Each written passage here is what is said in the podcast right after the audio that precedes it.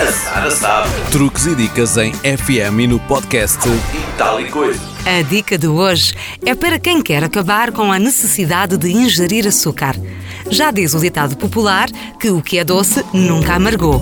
No entanto, o consumo de produtos açucarados é um grande responsável pelo aumento dos níveis de obesidade e serve como ponto de partida para o desenvolvimento de outras doenças crónicas, como a diabetes tipo 2, doenças cardiovasculares e etc. Simples hábitos diários dão-nos o caminho para uma alimentação com ingestão de menos açúcar e, com isso, um investimento na nossa saúde e bem-estar. A nutricionista Rita Rocha de Macedo deixa-nos seis dicas para reeducarmos os nossos hábitos. Comece por escolher a água como bebida de eleição. Os sumos de fruta naturais, como por exemplo o sumo de laranja, podem levar 4 ou 5 peças de fruta e, apesar de esta ser saudável, não deixa de ser fruta a mais. Se continuar a beber refrigerantes, ainda que light, o sabor doce continua lá. Se tem por hábito utilizar adoçante artificial para o seu café ou chá, reduza a quantidade. Se utiliza uma colher de sobremesa, passe para uma colher de chá, depois para uma colher de café, até não colocar nada.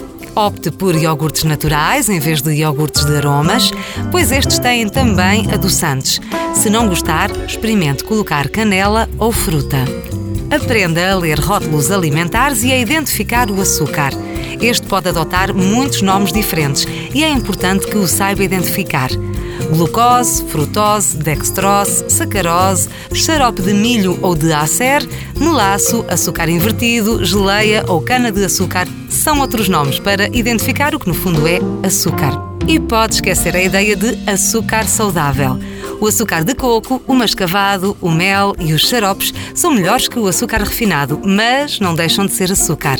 Troque também os alimentos com hidratos de carbono simples pelas suas versões integrais.